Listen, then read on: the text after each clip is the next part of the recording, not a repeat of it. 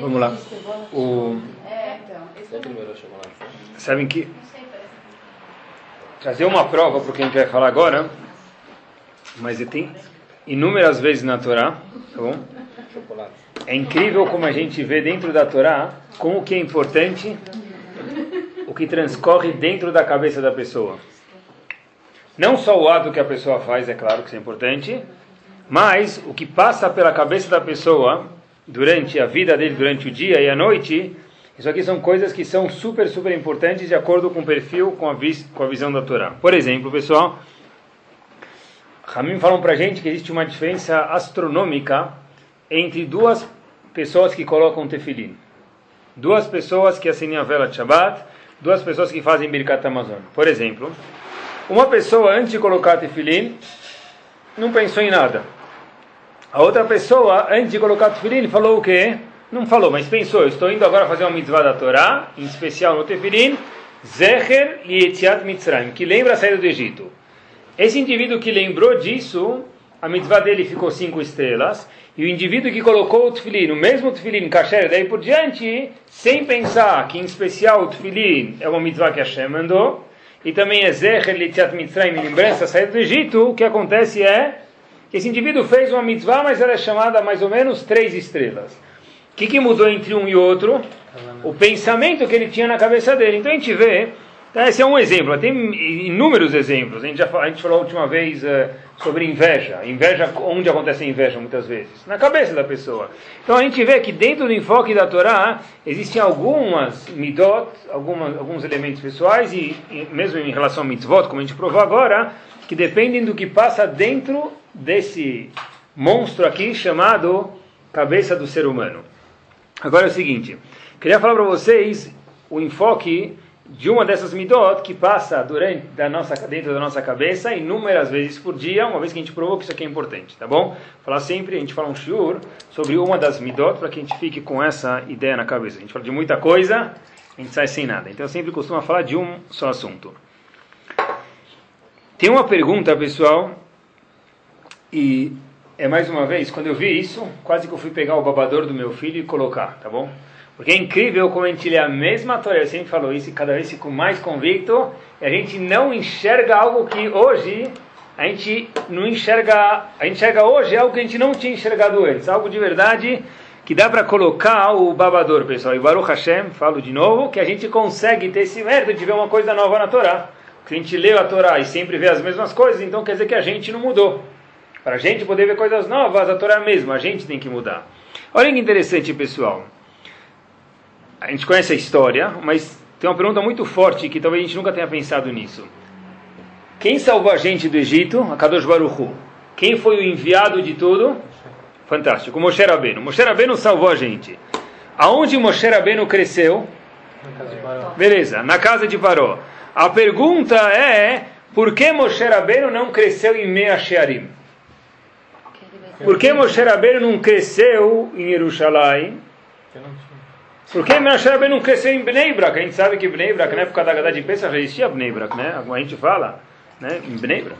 Por que Moshe Rabbeinu... Então a gente fala que daqui, a gente já viu isso algumas vezes provavelmente, daqui a gente vê que quando Hashem quer que alguma coisa aconteça, mesmo que da casa do impostor isso vai acontecer. Parou, queria matar Moshe e Moshe Rabbeinu cresceu aonde?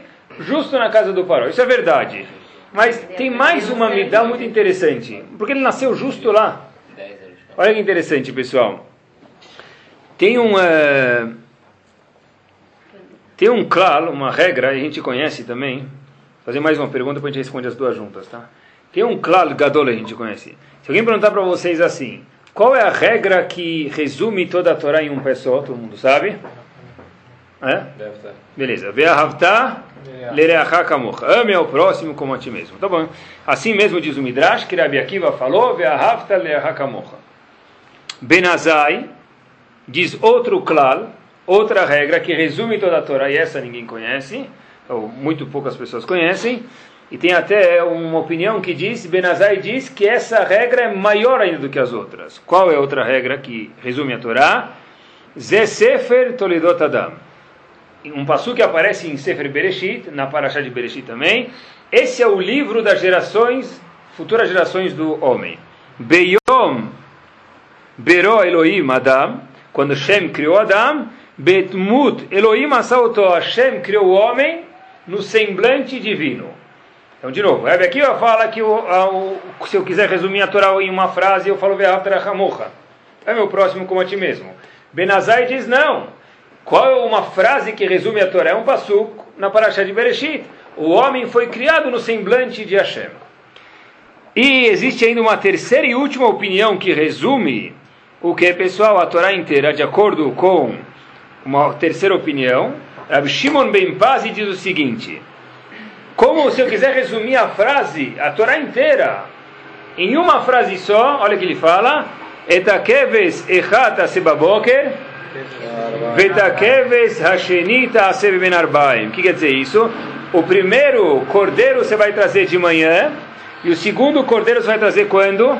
À tarde. Esse é o korban chamado korban tamid, é um korban que era trazido todos os dias do Betamigdash, sem exceção, um de dia e um de tarde, um de dia e um de tarde. Por isso que a gente faz shahari em correspondência a esse korban, de manhã, e reza minha em correspondência a esse korban, tá bom?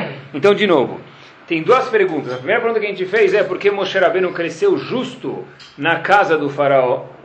Podia ter crescido em outro lugar, depois vindo salvar o povo.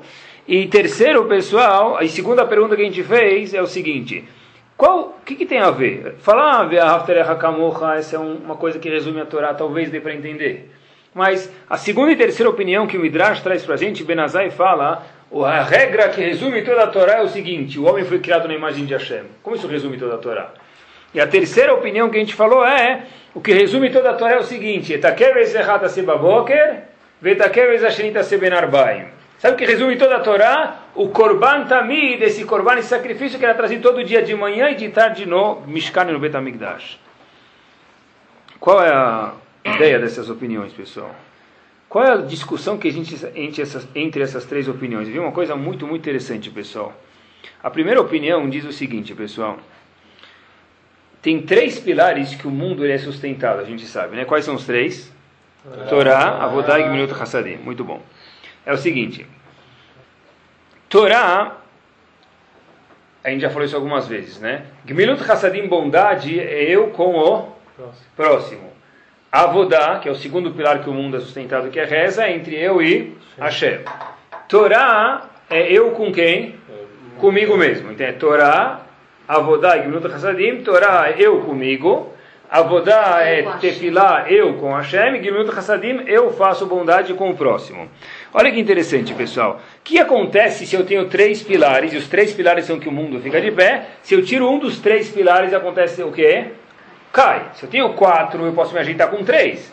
Mas se eu só tenho três pilares e eu tiro um, não precisa ser grande engenheiro para saber isso, que um dos pilares ele é indispensável. Os três são indispensáveis, se um eu tirar, não sobra nada. A Mishnah está ensinando para a gente uma coisa muito interessante. O homem também é chamado um olam katan, o homem é chamado um pequeno mundo. É o seguinte, como que a pessoa faz, uma vez meu Roshivaki falou isso para mim, como a pessoa faz para ter um bom sentimento de si mesmo? Para sentir bem consigo mesmo? Como uma pessoa faz para a pessoa se enxergar, se visualizar bem? Se vê no espelho, eu consigo ver vocês olhando agora, eu consigo ver vocês olhando no espelho, mas saber o que vocês estão pensando é impossível até que eu seja um profeta, vai demorar. Tá bom? Rabi Akiva diz qual é a regra da Torá? Ve'ahavtal hakamocha. É eu com quem? Com o próximo. Me preocupar com o próximo. Eu me próximo como a ti mesmo. Então Rabi Akiva disse, olha, se você quer que a pessoa se sinta bem, o que ele tem que fazer? Deixe ele fechar um pouco a porta do egoísmo e saber que existem outras pessoas no mundo, levar em consideração outras pessoas antes de tomar alguma decisão na vida dele. Praticando a Havá, ver a Havta, gostar do próximo, essa pessoa vai ser sensível ao próximo e vai saber gostar de si mesmo. Então Rabi Akiva disse, olha, para mim, que eu goste de, da minha pessoa, isso é indispensável, eu preciso fazer o quê? Amar o próximo. Se souber amar o próximo, se você me enxergar o outro, você vai se enxergar também. Benazai discute, fala, não. Sabe qual que é a regra da Torá? A regra da Torá, disse Benazai, a gente mencionou antes, é o seguinte: Zesefer Toledot Adam. Saber que o homem veio da imagem de quem? Foi criado com o semblante com a imagem de Hashem. Diz Benazai, para que a pessoa, o ponto inicial, para que a pessoa sinta bem, não é ver Hakamocha. Benazai discute, diz que o ponto inicial é saber que o homem foi criado no semblante de Hashem. No momento que eu sei que eu sou uma fatia dessa grande pizza, me permitam, com respeito, chamada Kadosh Baruchu, só que a gente entenda, tem uma grande porção chamada Hashem, e cada pessoa tem uma pequena porção desse todo chamado Kadosh Baruchu Hashem, isso vai me fazer me sentir muito bem, disse Benazai. Então, a primeira regra da Torá que resume tudo para que você possa dar o início ao jogo chamado vida, é o que diz Benazai? Zesefer Toledot Adam. Saber que você foi criado no semblante de Hashem. Tá? Lembrar que cada pessoa tem a Kadosh Baruch dentro dele. E a terceira e última opinião era Shimon Ben Pazi. Rabi Shimon Ben Pazi diz que qual o que, que resume a Torá, pessoal? Faz o korban tamid, todo dia traz um korban de manhã e um de tarde, um de manhã e de tarde. Por quê? Ele fala o seguinte, Benazai fala, olha, ve'ahavta, ame o próximo como a ti mesmo. Essa não pode ser o começo da coisa. Porque como é que eu vou amar o próximo se eu não me amo a mim mesmo? Então Menazai fala, eu, não, eu discuto com o Rebbe Akiva, que daí que se começa a se ver de uma forma positiva. Tá bom? Zé Sefer Toledot Adam, o que, que é isso? Saber que eu fui criado no semblante de Hashem. Rabbi Shimon Paz falou, eu também não gosto disso. Sabe por quê? Porque saber que eu fui criado no, no, no, na semblante de Hashem, isso é só potencial. É dinheiro no banco. Isso não foi utilizado ainda. Isso não sou eu. Eu fui criado no, no semblante de Hashem. Eu sou herdeiro da maior fortuna. Mas eu ainda não usei isso, eu não investi isso, eu não produzi com isso. Então isso ainda não vai me fazer me sentir uma pessoa bem comigo mesmo. Ah, pior ainda, eu posso até chegar a usar isso para o lado ruim. Então diz Rabi Shimon em paz, e como eu faço para me sentir bem? Korban. O que, que é? O Korban diz o quê? Todo dia, de manhã e de tarde, você vai trazer um Korban para Hashem. O que quer dizer? Apesar que, olha que fenomenal, apesar que o mundo inteiro pertence a Hashem, Hashem criou um sistema no mundo, algo fantástico, que eu sou capaz de oferecer algo para ele. No caso, o que? Um Korban. Ou seja, pessoal, olha que interessante. Hashem criou um jeito que eu posso compartilhar com, com essa sociedade chamada mundo, ser sócio do mundo e oferecer alguma coisa para alguém que é dono de tudo. Hashem. Isso sim faz com que eu me sinta bem. Hashem criou o mundo de Rav Shimon Ben Pazi, que é um jogo, um grande jogo de como se fosse talvez um futebolzinho, e Hashem precisa de nós, funcionários desse mundo. Fato é que a gente fala no Aleno Leshabeach, né, na última reza que a gente faz, no fim de Shaharit Min Hawarvit, a gente fala Aleno Leshabeach Ladonakol, e como termina essa tefilá? Bayomahu e Hashem Echad Ushmo Echad. No futuro, nos, nos outros dias vai ser o que? Nos, nos próximos dias, aí sim vai ser Hashem Echad Ushmo Echad. Deus vai ser um. Pergunta Agmará. Ei, no futuro, hoje Hashem não é um? Hoje também Hashem é um. Como que você fala Bayomahu? No futuro ele será um. Diz o Talmud para a gente é, no futuro ele será um. Hoje ele não é um. Fato é que tem gente que faz idolatria na rua. Fato é que tem gente que não cumpre Shabbat. Fato é que tem gente que não reconhece Hashem. Então diz o Talmud, é verdade, no futuro somente que Hashem será um e agora ele não é um ainda. É, quando vier Mashiach, fala Mashiach. Aí sim, não, vai Yomahu. Os goiás não vão virar Yudim. Não, mas todo mundo vai reconhecer Hashem. Reconhecer, reconhecer não. Hashem. E reconhecer 3 bilhões de pessoas. Não, peraí, não, mas vão reconhecer e fazer quem não é o dia 7 mitzvot Bnei Noah, aquelas 7 mitzvot que eles vão fazer e a gente fazer nossas mitzvot. Reconhecer, saber que ele existe, não vai dar para ir contra. Os nossos são, os muçulmanos reconhecem ou não? Não, a pessoa que faz idolatria, ele não reconhece Hashem. Tá? Então, pessoal, presta atenção. A discussão de todos, resumindo aqui, em um ponto é o seguinte: Rebbe Akiva falou como a pessoa pode ter uma autoimagem boa, positiva de si, ajudando o próximo. Benazai falou: não, só isso não adianta. Tem uma coisa mais importante. Lembra que você é uma porção de Akadosh Baruch Zé Sever Toledot Adam. Sabe que você tem um pouco de Hashem, desse gigante elemento chamado Akadosh Baruch Deus dentro de você. E por último vem Rabbi Shimon Ben Paz e diz não. Sabe o que? Isso ainda não é suficiente. Saiba que você participa na criação do mundo. Saiba que você participa na continuação do mundo, que Hashem depende, entre aspas, do seu korban diário, hoje em dia nas filot, para que o mundo possa continuar andando. E de novo, o mundo tem três pilares. Rebbe Akiva fala Ben Adam Lechaveró, ama o próximo como a ti mesmo, entre eu e o próximo. Ben Azai fala que é o quê? Eu comigo mesmo saber que tem Hashem dentro de mim. E Ben Azai diz, por último, eu com Hashem. Tefila, eu com Hashem. Esses três pilares estão ligados às três ideias, cada uma delas, que resume por que o mundo foi criado, pessoal. Então, três pilares do mundo. Se é assim, pessoal, queria. Se, se o resumo, e de novo, é algo fenomenal se a gente for perceber, o resumo, esses três clalim, essas três regras de como resumir a Torá, é uma forma de como a pessoa pode, onde a pessoa deve, essa discussão é onde a pessoa deve começar a procurar para se sentir bem consigo mesmo. Então eu falei, puxa, se a, se a, regra da Torá é toda baseada na discussão, como a pessoa começa a sentir bem consigo mesmo, eu sei que esse é um assunto muito importante na Torá, pessoal. Então eu queria conversar um pouco com vocês sobre o que a Torá tem a dizer sobre a pessoa sentir bem consigo mesmo, ou no português claro e famoso, a autoestima da pessoa. Eu vi uma coisa fenomenal, é incrível, pessoal, como eu falo para vocês no começo, quanto mais a pessoa vê a Torá, mais tem coisas que ele não enxergou ontem e hoje enxerga Baruch Hashem. A filha de Paró tira Moshe Rabbeinu do Nilo, traz ele para o palácio e adota, adota Moshe Rabbeinu, desculpa. Filha do Paró, isso, tira Moshe Rabbeinu do Nilo e adota ele. É algo irônico, né, claro, que é o mesmo Paró que falou para matar o menino que vai salvar os Eudim, faz com que Moshe Rabbeinu, esse menino, cresça dentro do palácio dele. Tá bom? Diz o Ibn Ezra, Ibn Ezra, só para vocês terem uma ideia, é um dos comentaristas na Torá, viveu no ano de mais ou menos 1250 da nossa época, na Espanha.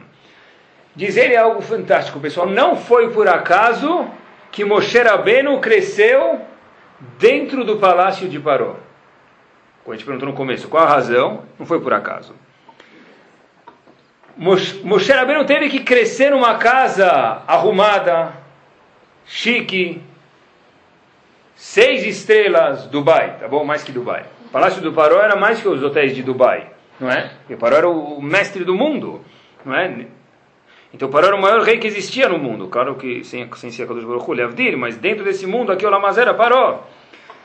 Diz o Ibn algo fenomenal, pessoal. Para Moshe Rabbeinu crescer e poder ser um líder, ele tinha que crescer numa situação de líder. O que quer dizer isso, pessoal? Olha que interessante.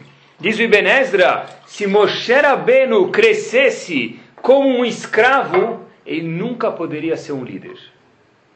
E por isso que ele teve que nascer e crescer e morar os primeiros anos da vida dele, na formação dele emocional, aonde? Na casa de Paró. Olha que interessante, pessoal. Disse ele, se Moshe Rabbeinu crescesse com mentalidade de escravo, seria dificílimo dele ser um líder de milhões de pessoas, que é o que Moshe Rabbeinu veio a ser. Fato é, essa prova ele não fala, mas é óbvio, procurei um pouquinho no Humash, Moshe Rabbeinu, a famosa história, vê o indivíduo batendo num Yehudi. O que, que ele faz automaticamente? Antes de matar ele, matou depois. O que ele fez antes de matar ele? Ele não conseguiu ver o indivíduo batendo no outro, começou a machucar ele. E aí o que ele fez? Matou esse mitzri, esse egípcio. Pergunto para vocês, por que, que, ninguém mais fez isso? Moshe Rabbeinu não sabia que ele ia conseguir matar ele com o nome de Hashem. Moshe Rabbeinu não era o profeta. Como que Moshe Rabbeinu teve a audácia de contra esse egípcio que estava torturando os Yehudim? Por que, que nenhum outro Yehudi fez isso? Sabe o que? Os outros Yehudim, sabem que havia um Yehudim, que eles eram também o que, pessoal? Posto superior. Havia um Yehudim que tinham que bater nos Yehudim para que eles trabalhassem. Quem ouve isso, curiosidade, na época dos nazistas em Marshemá.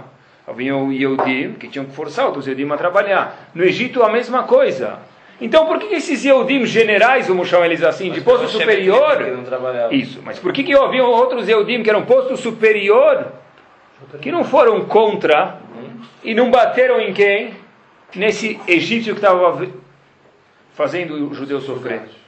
Resposta pessoal simples disso a gente com a ideia do Ibn Ezra é o seguinte: porque Alguém que nasceu como escravo, mesmo que agora ele é general lá, mas ele está vendo todo mundo ser escravizado e ele está numa estrutura de escravo, a mentalidade dele, o cérebro dele, a cabeça dele é o quê? Escravo. Ele pode ser escravinho, escravo médio ou escravo extra large. Mas ele é um escravo. Moshe Rabbeinu, ele nasceu aonde? No palácio de Paró.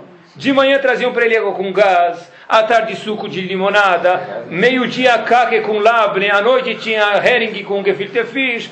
Ele estava servido lá e tinha banho de, de rosas, de pétalas de rosas e boticário e tudo que ele queria lá para ele. Então ele já nasceu como, pessoal? Ele nasceu num berço perfeito. Ele, Moshe Rabbeinu nasceu numa forma de um líder. Diz o Benézera, pessoal, parece piada, mas é incrível. Só uma pessoa assim é capaz de ser um líder. Diz o Benézera, por isso que Moshe Rabbeinu teve que crescer no palácio de Paró. Por isso que Moshe Rabbeinu não podia nascer em Meacharim, não podia nascer em Jerusalém, em Dubai, no Brasil. Por quê? Ele tinha que nascer no palácio de um magnata para ser formado de uma forma emocional grande, para que ele pudesse sair com aquele espírito grande e falar, olha, eu posso ser um líder, tenho capacidade de ir contra o que está acontecendo. Eu tenho a autoconfiança, a autoestima em quem eu sou de verdade. Moshe Rabbeinu era líder, me lembram de mais vocês, e contra Paró, um líder de milhões de pessoas, pessoal. Então, um escravo, mais uma vez, ele já nasce com a cabeça subjugada a quem? Ah, é o, o mestre dele, não tem, pessoal, não é? O Ibn Ezra diz, falta uma última observação, diz o Ibn Ezra. O que aconteceu? Quando chegou Moshe Rabbeinu em Midian, que aconteceu? Alguém lembra da história? Moshe Rabbeinu fugiu do, do, do Paró, ele foi morar em Midian algumas dezenas de anos e depois voltou. A primeira coisa quando Moshe Rabbeinu chega em Midian, o que, que ele faz? Casa, não? Salva ele. Não, Nossa, ele vê umas rebanho. moças lá, filhas de. Itró, que ainda não sabia casar. Ele vê um monte de pastores lá, três da tarde, comendo bizer. E Nossa, jogando, e, joga- salário, e jogando carta, baralho. Amigo, é hora agora de jogar três da tarde bizer? Vai trabalhar. Como vai trabalhar? Moshe Rabbeinu pagava a folha de salário deles? Pagava o imposto deles? Pagava o salário deles? Não é, o que tem a ver com Moshe Rabbeinu? Como Moshe Rabbeinu teve a audácia de fazer isso? Diz o Ibn Ezra, Moshe Rabbeinu era um líder, quando ele viu uma coisa, ele tinha um, um peito inflado com tanta convicção, que ele falava, mas vai trabalhar, vai produzir, olha o que você pode fazer, olha o que você está fazendo.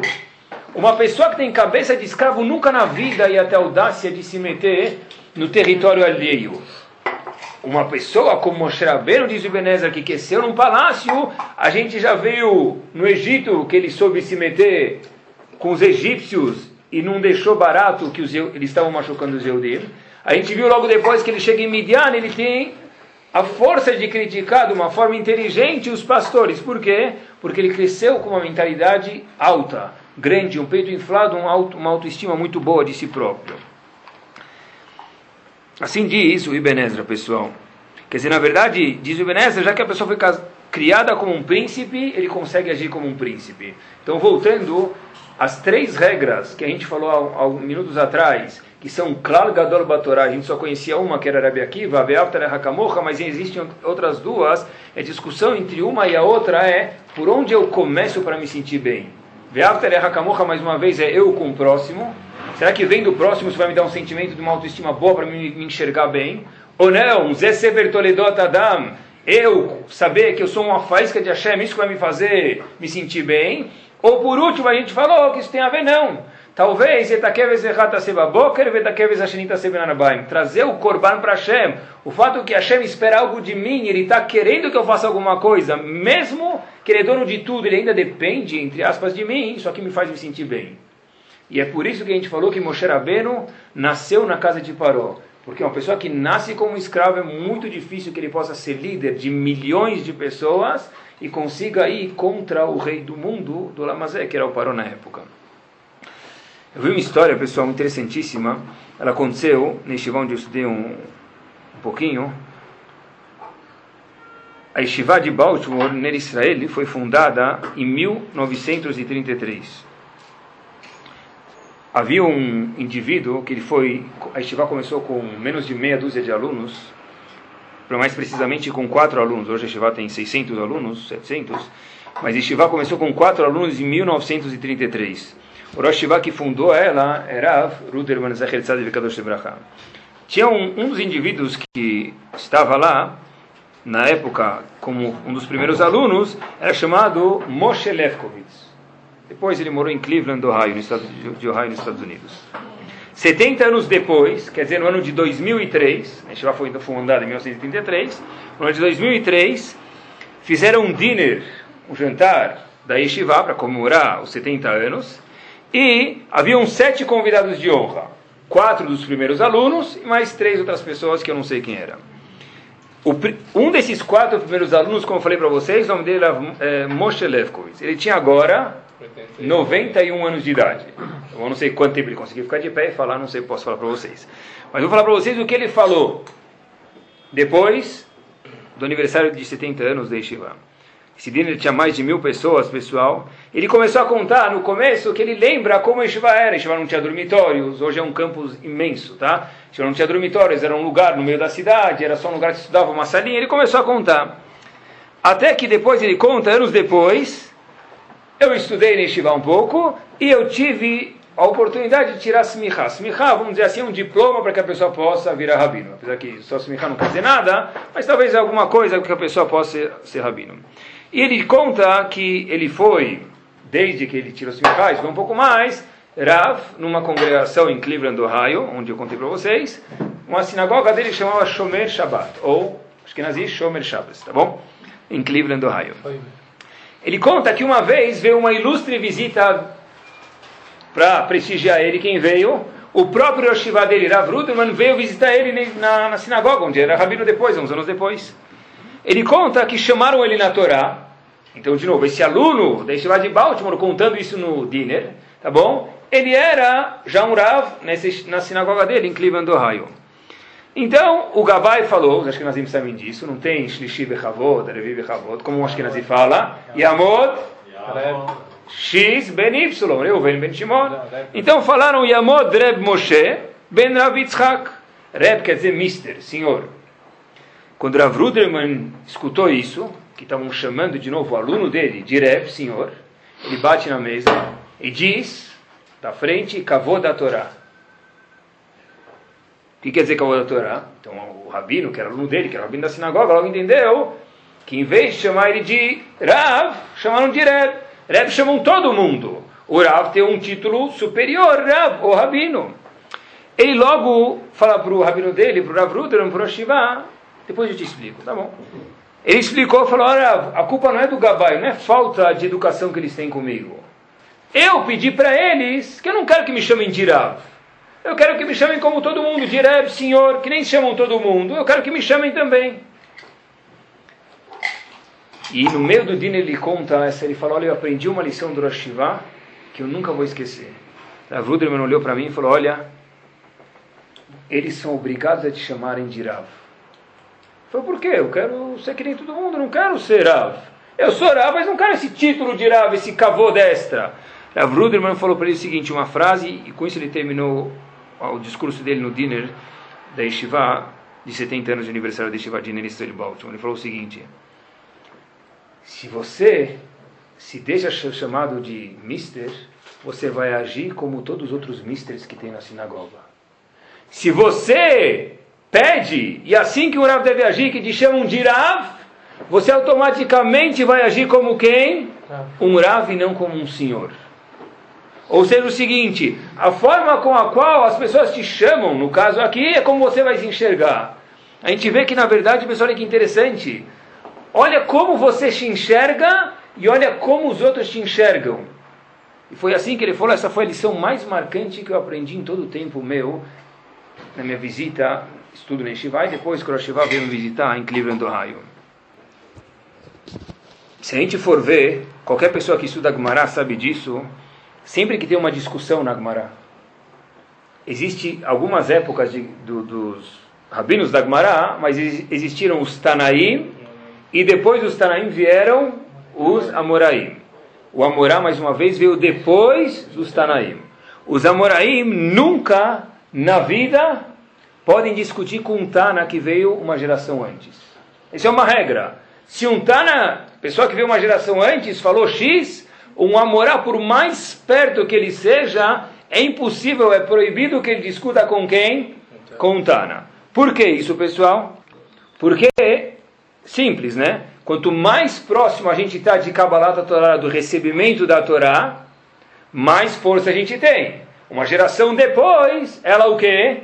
Não tem esse poder. Por quê? Quanto mais longe a gente está de Kabbalah da Torá, do recebimento da outorga da Torá, é capaz que a gente esqueceu o quê, pessoal? Muitas alahot foram dadas. Quanto mais próximo, mais a gente sabe. Quanto mais longe, menos a gente sabe. Tá bom. É porque esqueceram.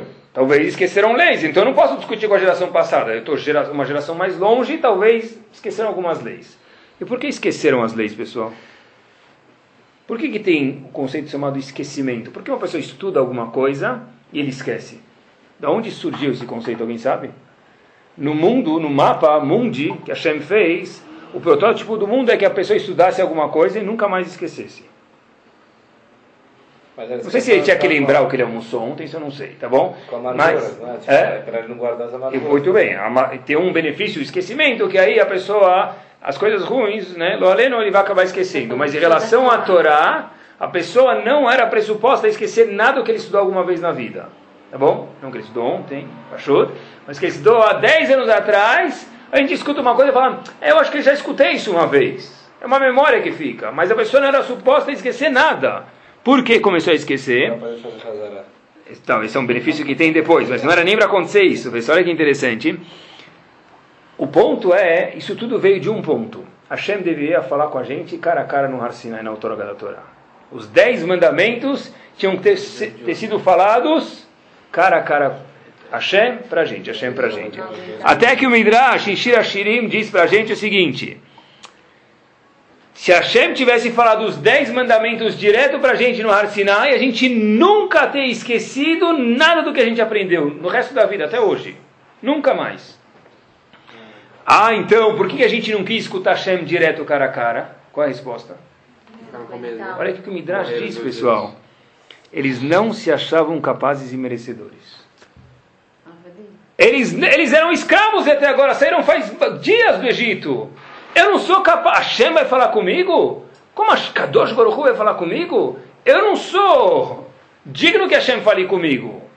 Portanto, eles falaram, Hashem, uma vez Hashem falou, o primeiro, o segundo mandamento, a gente, não, a gente vai morrer, a gente não quer mais que Hashem fale com a gente. Quem falou os outros mandamentos para a gente? Moshe Rabbeinu. Mais uma vez, por que foi Moshe Rabbeinu, diz o Midrash? Porque a gente não se sentiu digno de que Kadosh Baruch pudesse falar com a gente. Se a gente se sentisse capaz, a Kadosh Baruch ia falar com a gente. A gente nunca mais esquecer nada do que a gente estudou. E aí poderia haver discussão entre qualquer pessoa dentro da Gemara. Né? Por que, que, mais uma vez, não pode existir discussão entre uma geração e uma pessoa da próxima? Eu nunca posso contradizer alguém da geração passada, por quê? Porque tem coisas que eu esqueci que eles lembram melhor. Mas esse conceito chamado esquecimento só existe por quê? Porque começou. Hashem não falou os dez mandamentos para a gente. Porque ele não falou, porque a gente não se achou digno e capaz que Kadosh Baruch pudesse falar com cada um de nós, pessoal. Isso responde a algo fenomenal. Os Eudim saíram do Egito. Quantas vezes eles falaram essa mesma frase? Nitenarosh venashuva mitzrayim. Tem alguém vindo lá na frente, estou com medo. Moshe Rabbeinu, vamos voltar para o Egito. Voltar para o Egito para quê, Habibi?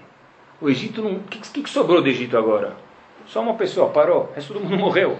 Não tem animal no Egito, não tem economia no Egito, não tem agricultura no Egito, a terra foi estragada pelos gafanhotos, pelo granizo, não sobrou nada do Egito. Cada vez que os tinham algum problema que eles falavam, Sabe o que? A gente quer voltar para o Egito. Porque a gente lembra, a gente lembra que a gente comeu lá é, Batenjan. A gente lembra que a gente comeu Mjadra lá. Ah, mas vai voltar para o Egito para comer o quê? Chuchu. Chuchu e pepino. A gente lembra que a gente comeu melancia no Egito. E não tem melancia no, no Israel. E no deserto, no deserto também tinha. Por quê? Porque tinha tudo no deserto. Tinha mano, mano tinha gosto de tudo. Porque eles tanto cada vez queriam voltar para o Egito. A resposta é Pachut. Porque eles tinham cabeça do quê? Escravo. 210 anos de escravo. Não dá para me, me acostumar com ser livre? Que eu vou ser o povo escolhido? Que o mundo inteiro vai rodar por causa de mim?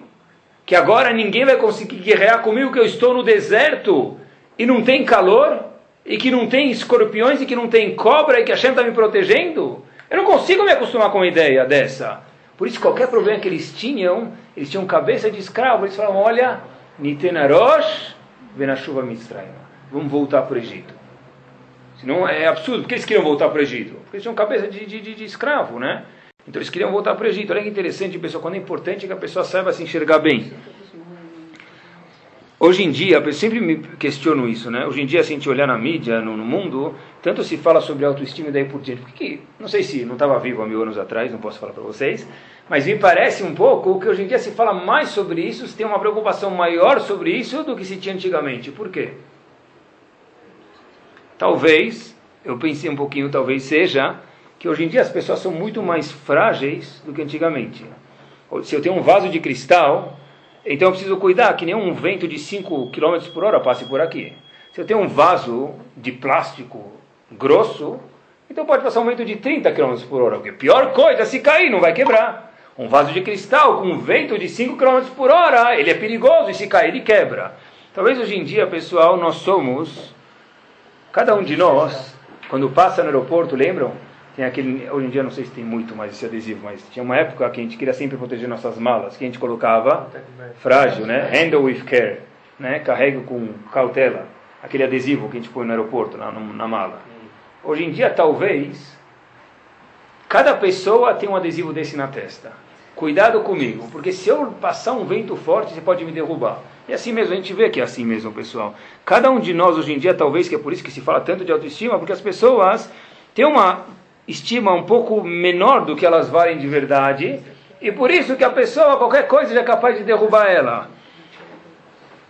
Sabe que isso chega até na Laha, tem um Mishnah em Pirkei Avot, Peregdal Mishnah Tedvav, que diz, todo mundo conhece, Avezanav larayot, ve'al teirosh lashualim. É melhor você ser o rabo de um leão, um leão, você está sentado na última fileira dos espertos, vamos traduzir, mas não na primeira fileira dos incapazes. Um aluno uma vez perguntou para Volbe, e ele, ele falou que hoje em dia a gente tem que tomar cuidado para aplicar esse conceito, e talvez nem deva aplicar esse conceito. Por quê?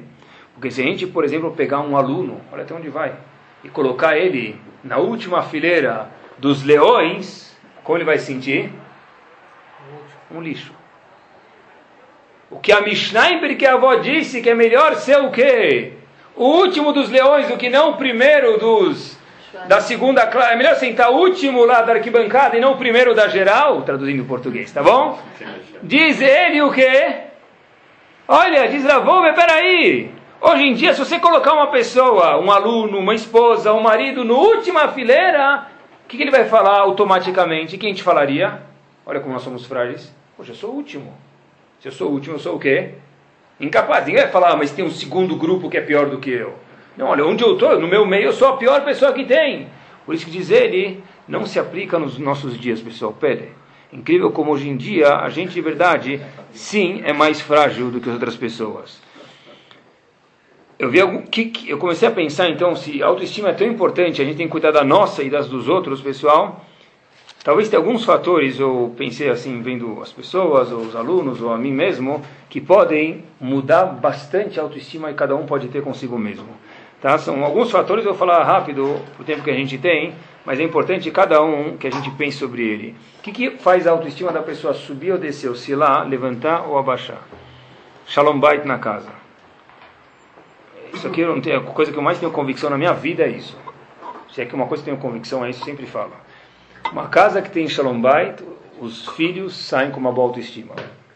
Nunca vi nenhuma diferença, nunca vi nenhuma vez esse claro furar, essa regra furar. Uma, uma, um menino que tem sente mal consigo mesmo, pode procurar que tem problema muitas vezes, 99,9% dos casos, de Shalom Bait dentro da casa. Porque ele vê o pai discutindo com a mãe, ele se sente mas uh, eu faço parte do pai ou da mãe? E como, onde eu me meto nessa briga? E eu fico quieto ou eu falo? E eu repito para vocês, eu vejo isso com meus olhos, pessoal, dia a dia, dia e noite, à tarde e madrugada. Pessoas que têm Shalom Bay na corda bamba, os filhos automaticamente, seja de um dia de idade, um mês, dez anos, quinze mais ainda, eles balançam a autoestima deles, sempre qualquer coisa que acontecer, subjetivamente, objetivamente, ou o que for, isso volta para a autoestima da pessoa. Então, o primeiro ponto que faz oscilar é o shalom bait que tem na casa da pessoa. O segundo ponto é, não só para os filhos, né? Estou falando para a pessoa, para o marido, ou o que for. Muitas coisas que a gente vai falar agora, se aplica a esposa, marido, filho, ou o que for. Tá? É o seguinte, quanto importante e necessário a pessoa se sente dentro da casa. Por exemplo, qual é o melhor remédio que existe? Dá um beijo. Não é assim? A criança bateu a cabeça na porta. A Tini você, dá um beijo, ela começa a rir. Há um segundo atrás estava berrando. Como é que você dando um beijo? É claro que Deus me livre, se precisar fazer ponto, não vai ficar dando beijo, não vai adiantar. Tá? Tá bom? Mas 90% dos casos não são Deus me livre de graves. Você dá um beijo, funciona. Por que funciona? Eu mereço atenção. Ligou a luzinha vermelha aqui em cima. Né? Você vai no Carrefour, no shopping, não é? O que acontece no supermercado? Você tem que a moça não tem troco de dinheiro, o teu cartão não está passando, o que ela faz? Liga a luz vermelha, ela fica piscando, vem aquelas moças de patins, trocam dinheiro para você e volta. Não é? É isso mesmo, cada um tem a luz vermelha dele, pessoal. O pessoal pode ser um jovem de 200 anos de idade, 120 anos de idade, todo mundo precisa de atenção. Inclusive nós também. Todo mundo. É isso mesmo. Como que funciona dar o beijo? Dar o beijo, é, eu, eu sei que você existe, eu, eu, acredito que você existe, por isso sarou. Pronto, é isso mesmo. Na verdade, todo mundo precisa se sentir importante, pessoal. Isso vai tão longe que a em Tanit, olha quanto o afeto é importante. A Gemara em Tanit da Freta Mudalev diz o seguinte: Imraita Talmid, mudou kashe alav barzel. Se você vê um aluno que estudar para ele é difícil, como que metal. Metal, estudo para ele é que nem morder metal. Já viram? É incrível isso.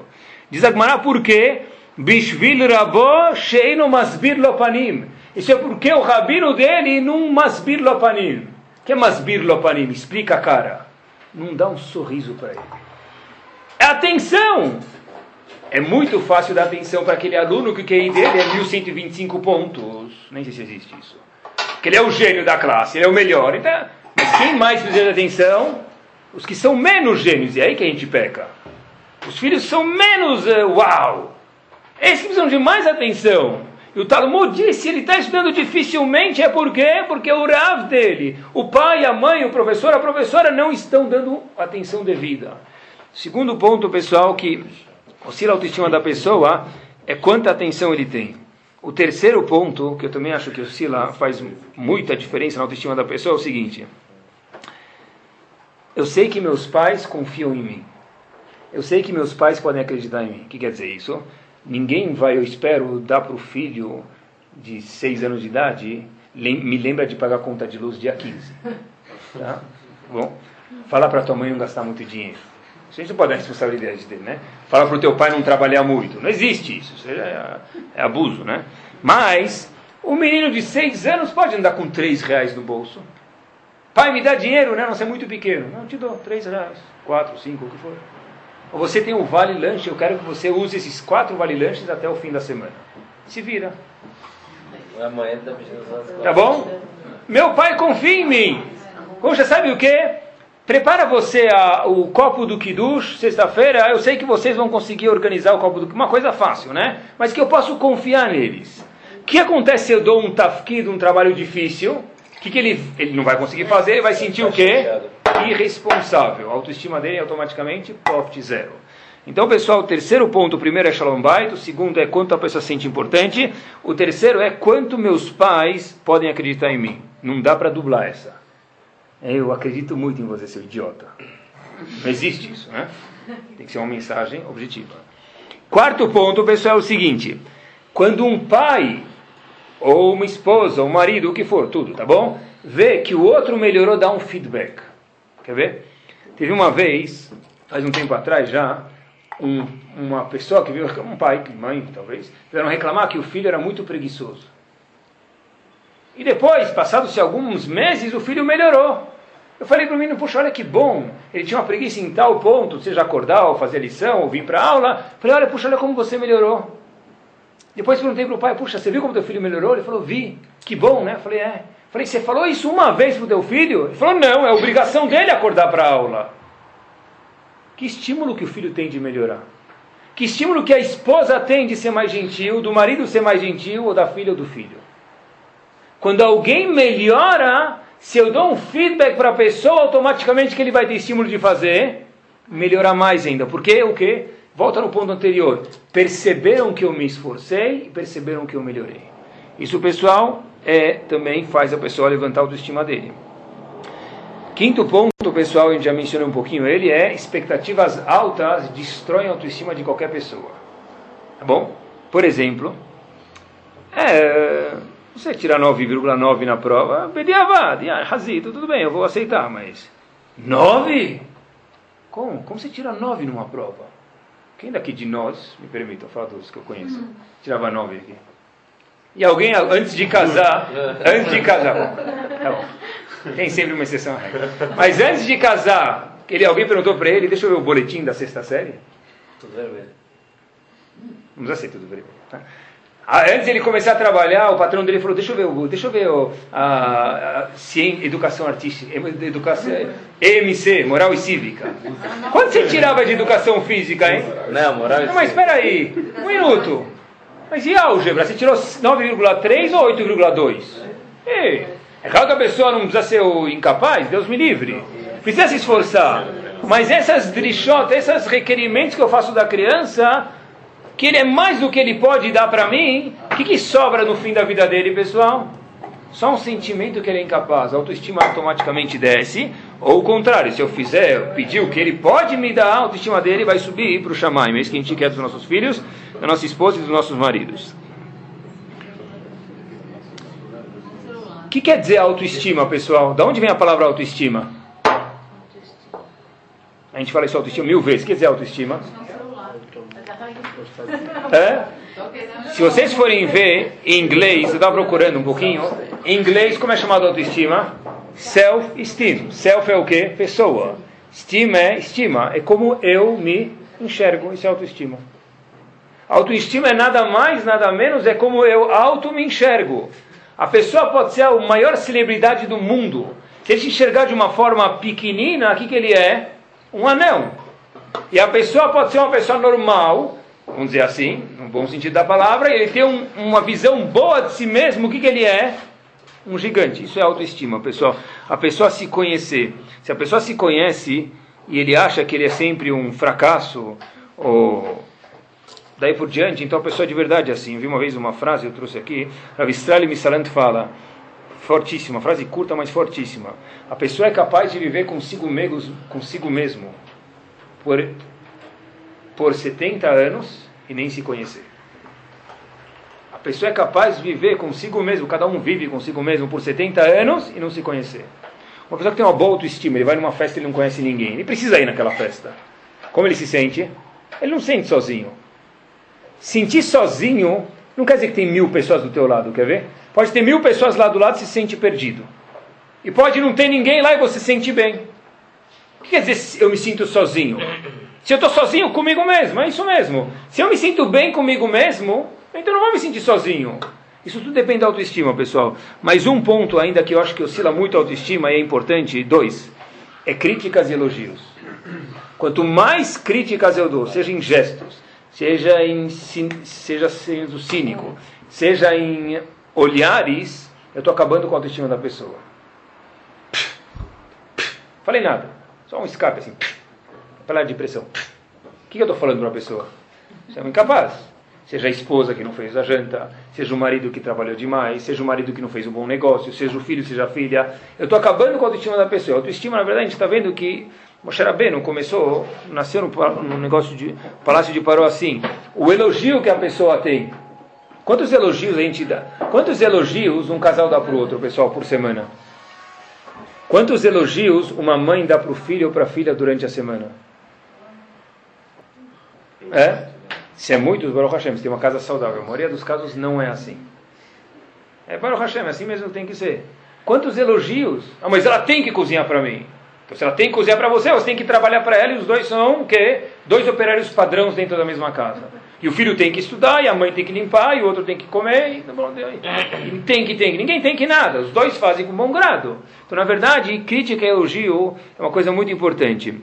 Em último, pessoal, é o seguinte: explicar para os filhos ou para a esposa, ou o que for, mas mais para os filhos, como que a gente reage quando uma coisa não deu certo? Todo mundo fracassa na vida. E aí, quando eu estudei para uma prova eu fui mal. Como que reage? Porque na vida ele vai ter um milhão de provas e muitas delas ele vai mal. Ele vai ter um monte de expectativas e muitas vezes vai mal. Como que, como que a gente reage para isso? Poxa, estudei, pai, três horas e fui mal. Essa é burro mesmo? Claro que você vai mal. Acabou, matou ele.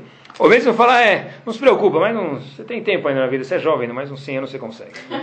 Tá? Então, na verdade, você fala, poxa, esse estudo é verdade. Talvez a professora perguntou demais, ou talvez, poxa, talvez, vamos dar um jeito para ver como eu posso te ajudar. Porque, de novo, pessoal, quantas vezes na vida a pessoa fracassa? Muitas! E, na verdade, o que a gente ensina a eles é reagir para esse fracasso, é assim que eles vão reagir. Eu vi um estudo impressionante, diz que o pessoal, o nível de confiança da criança, que é quanto a criança confia em si, a autoestima que ela tem, tá? quanto competente ela se sente, é inversamente proporcional ao tempo que ele tem na escola. Pesquisa feita com números. O tempo, a autoestima que a pessoa tem, a visão que a pessoa tem sobre si, ela é inversamente proporcional ao tempo que a criança passa na escola. Quanto mais tempo a pessoa passa na escola, pior ele se sente. Porque são mais provas que ele vai mal, mais vezes que faz bagunça acaba sendo suspenso, né? E aí o pai ou a mãe acabam dando uma aqui, uma lá, e daí por diante é um estudo isso matemático.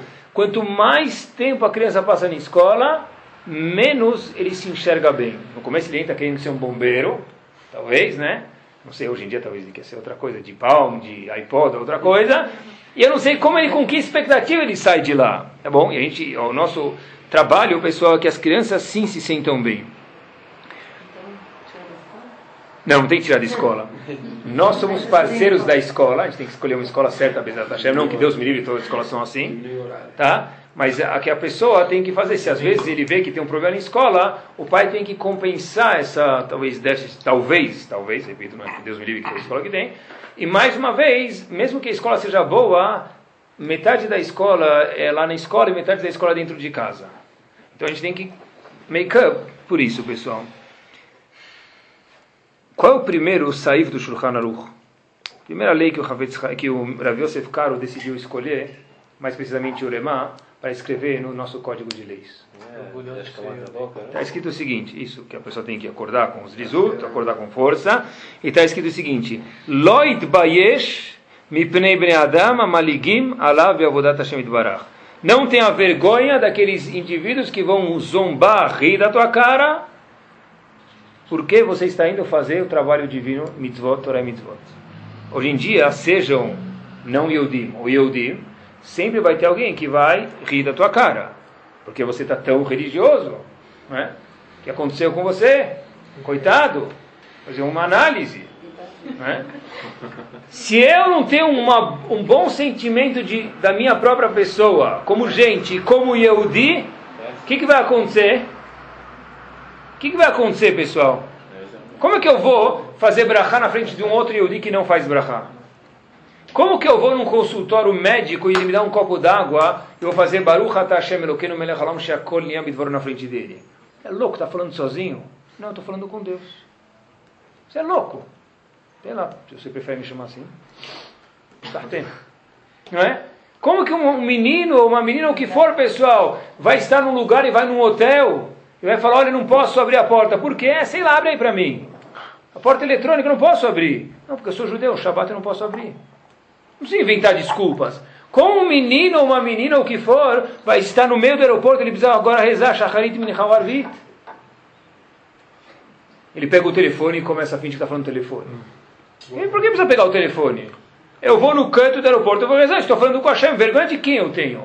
Primeiro sair do Shulchan Aruch. Repito, Loid Bayesh Mipne Bnei Adam Maligim Alav, eu vou dar Hashem Barach. Não tenha vergonha. Como eu posso não ter vergonha? Primeiro ponto, acho eu, deve ser pachuta, isso que a pessoa tem que sentir bem consigo mesmo, como gente e como Yehudi.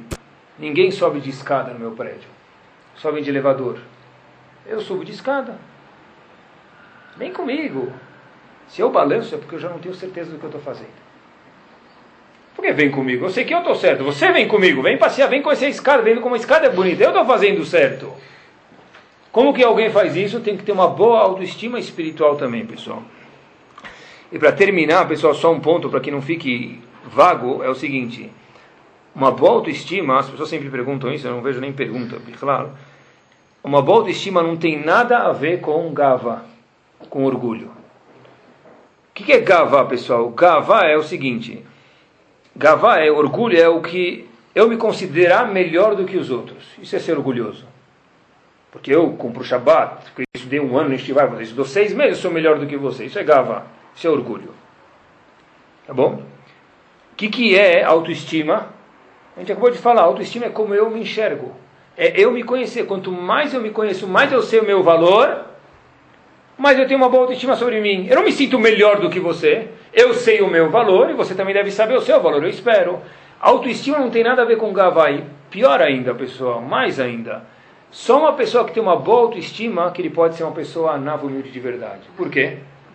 Se eu sei quem eu sou de verdade, eu não preciso do seu aval para me sentir bem. Se eu sei qual é o meu valor de verdade, eu não preciso ignorar aquela, aquele homem ou aquela mulher, não falar oi para eles para me sentir bem. Se eu sei o meu valor de verdade, eu não preciso falar, olha, eu fui convidado na festa, você não foi, olha como eu sou bom. Se eu sei o meu valor de verdade, eu não preciso de nada disso. Quer dizer, a autoestima não tem nada a ver, não vai contra o orgulho gavá, muito pelo contrário, eu acho que só uma pessoa que tem autoestima de verdade, terminando, essa pessoa é capaz de ser o anav de verdade. Moshe Rabbeinu era o maior anav do mundo. Qual é a midá que a Torá conta para a gente? Onde ele nasceu? No palácio do Paró. Por quê? Para ter uma boa autoestima. Eu acho que um completa o outro. Só aquela pessoa que tem uma boa autoestima, sabe o meu valor, ele não precisa dos outros. Eu sei quem eu sou de verdade, não preciso de você. Gosto de você, quero ser seu amigo, mas se você não quiser, ótimo. Isso não me faz. Porque ele passou e não me falou no supermercado, talvez ele estava sem óculos, talvez ele machucou a perna, talvez ele brigou com alguém, talvez teve um cheque devolvido. Mas como vai saber? Eu sei o meu valor, isso não muda o meu valor. Que Bezat Hashem, pessoal, a gente possa ter o mérito de conseguir se enxergar bem, e automaticamente isso aqui é uma coisa que escorrega para as outras pessoas, que a nossa casa também seja uma pessoa, uma fábrica de pessoas que se enxergam bem, e que, que aí sim o Yehudi é capaz de ver de uma forma saudável, tanto fisicamente emocionalmente, quanto também, como a gente viu hoje no Shur, espiritualmente.